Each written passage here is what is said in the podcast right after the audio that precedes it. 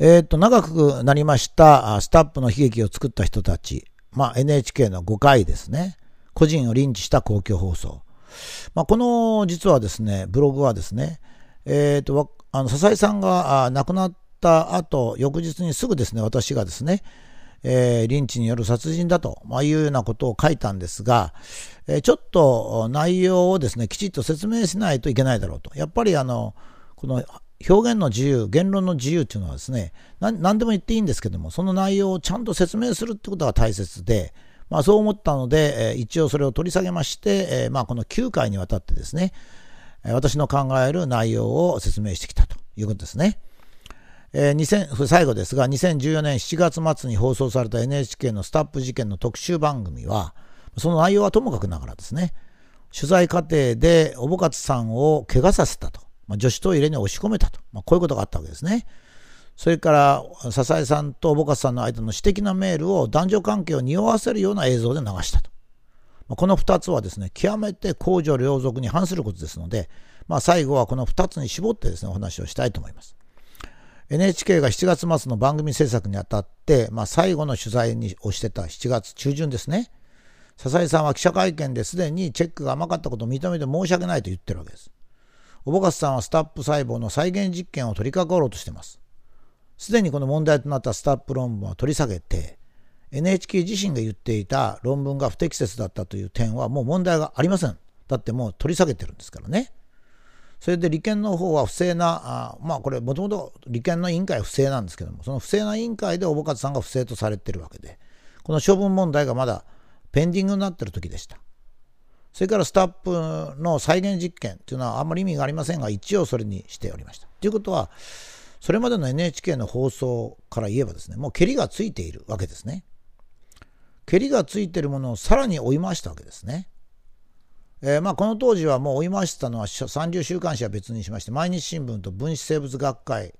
ぐらいなものでした。あとはまあちょっとわけのわかんない学者がいますけどね。で NHK なんかのきちっとしたとこが追求するならですねもう論文が取り下げられておぼかすさんと笹井さんがですね研究の一部が不十分だったということを言ってるわけですからさらに追求する国民が知る権利であればですね利権はなぜあれほどの大々的な記者会見をしたのかとかですね利権と鍵長が癒着してるんじゃないかとか、まあ、こういったことであったと思うんですね。ところが NHK は国民の知る権利という名目でおぼかさんが実験のために研究室に向かってる途中を襲ってですね、まあ、ホテルの中に追い詰めて、カメラマンが逃げ惑うおぼかつさんを、なんかエスカレーターらしいんですけど、エレベーターとも言われておりますが、追い詰めて両側から挟んで、まあ、2週間の怪我をさせる。この怪我についても非常にマスコミの報道は恣意的でしたね。多くの新聞が軽微な怪我と言いました。もしもですよ、マスコミ以外の一般人が第三者を追い詰めて2週間の怪我をさせたらですね、マスコミはかなり厳しくバッシングしたと考えられます。なぜマスコミが軽微な怪我としたのかはですね、マスコミ同士のかばい合いか、NHK に対する遠慮か、それともおぼかたさん憎しの感情に他なりません。非常に醜いですね。もう本当にこう醜い行動でした。さらに逃げ惑うおぼかたさんをですね、怪我させた後、女子トイレの上追い詰めて、NHK の女子社員と思われる人がトイレの中まで入って閉じ込めるというようなことをしたわけですね。現代の日本でですね、犯罪人でもない一人の若い女性をですね、怪我させた後女子トイレまで追いかけて閉じ込めるってのは重罪ですよ。重い罪ですよ。こんなことをやられたらたまりませんよ。だってね、男女共学の高等学校で男の子が女子高校生を追い詰めて怪我させてトイレに押し込めたらね、新聞は何て書くでしょうかね。ところが NHK はほとんど批判されませんでした。つまり私はね、日本は法治国家でありましてね、NHK 暴君支配国家ではないんですよ。NHK に一般人を追い詰めてトイレに閉じ込めたり怪我させる権利はありません。知る権利がそんなことをしていいってことはどこで決めたんですかねさらに番組ではですね、笹井さんと小方さんのメールを公開しました。それをですね、本人ではない人がナレーションをつけて読み上げると。実に醜いですね。メールというのはですね、手紙と同様に指針ですからね。犯罪捜査なんかでは裁判とか証拠として採用されることありますが、それ以外はメールは暴け暴けないっていうもう原則を立ててもらわないとですね、我々はですね、アドレス使うにも、それは大学とか会社のアドレス使うわけですからね。アドレスが公的だから、ね、メールは公的だって言うなら、アドレスを全部倍にしなきゃいけませんし、指針というのはね、私的なメールと公的なメールってのは分けられないんですよ。つまり、我々が日常的にやるのは、今日はどっかに、あの、来週の月曜日どっかに食事行きましょうかっていうのは仕事の中でやんなきゃいけないから。したらそのこの返事としてそこはこういう実験があるからいけませんとかこうなるわけですからね仕事と私生活というのは混合してますから私生活のメール仕事のメールっていうのは一般的にできないやっぱり手紙と同じように指針にしてもらわないとですねとてもできませんね例えば私普通の人なんですが犯罪人でもないってことですが私のメールにですね NHK が全部監視してですね何かことが起こったら NHK が全部私のメールを公開するということになると、これはね、安寧な人生を送れませんよ。それから男女の場合はですね、ある程度男女の関係を無理には類推できるようなメールがありえますよ。ええ、その男女に何の関係もなくてもですね、社会、社交辞令としてね、この前の食事は楽しかったと、またご一緒に食事したいですね、なんていうぐらいは書くんですよ。別にこれ、普通の、ああれですよ、だって男子同士でも書きますから、この前は快適でしたと。また一杯やりましょうっていうのを書くわけですからね。これを男女の関係なんて言われたらかなわないわけですよ。でしかもね、こうナレーション付きっていうのは非常に良くない映像でね、多くの人が誤解するように仕向けるわけですね。まあ、私はですね、笹井さんと岡さんの間のメールっていうのは実に真面目なものでした。本当に良かったですね。まあ、あれがですね、もうちょっと砕けた人だったら、もっとちょっと砕けてて、もっとやられたでしょうね。もうね、この日本はついに憲兵国家になっちゃいましたよ。そのね、NHK という憲兵がいてですね、それが公共放送で個人のやつを流すわけですから。しかもその NHK に遠慮してマスコミも学者もそれに反撃しないっていう社会ですからね。真っ暗。ええ。つまりですね、法治国家。法治国家ですかね。法治国家というのはですね、えー、良い悪いということはですね、法律で決めるんですよ。誰かがね、暴君が決めちゃいけないんですよ。それは当たり前ですけどね。法治国家ですから、法律っていうのはですね、あの、この、国家が決めてるんじゃないですからね。あれは国民が決めて約束したのを政府が守ってるっていうことですからね。守らせてるってことですから。だから任意団体が良い悪いを決めて、任意団体ってこの場合は NHK ですよ。任意団体が事の良し悪しを決めて、その力を使ってリンチするっていうのはですね、これはまあ、芥川龍之介に言わせれば、娯楽に基づいて行われる野蛮な行為ですから。もうそのことだけで僕は NHK はね、公共放送として資格はないと思いますね。現実はどうだったか。際限なく続いた理不尽なバッシング。それも公共放送としての NHK がメールを暴くとか、あの当事者を怪我させるという形でリンチをした。これに耐えられずに笹井さんが命を落としたわけですね。まあ、実に無念だったと思います。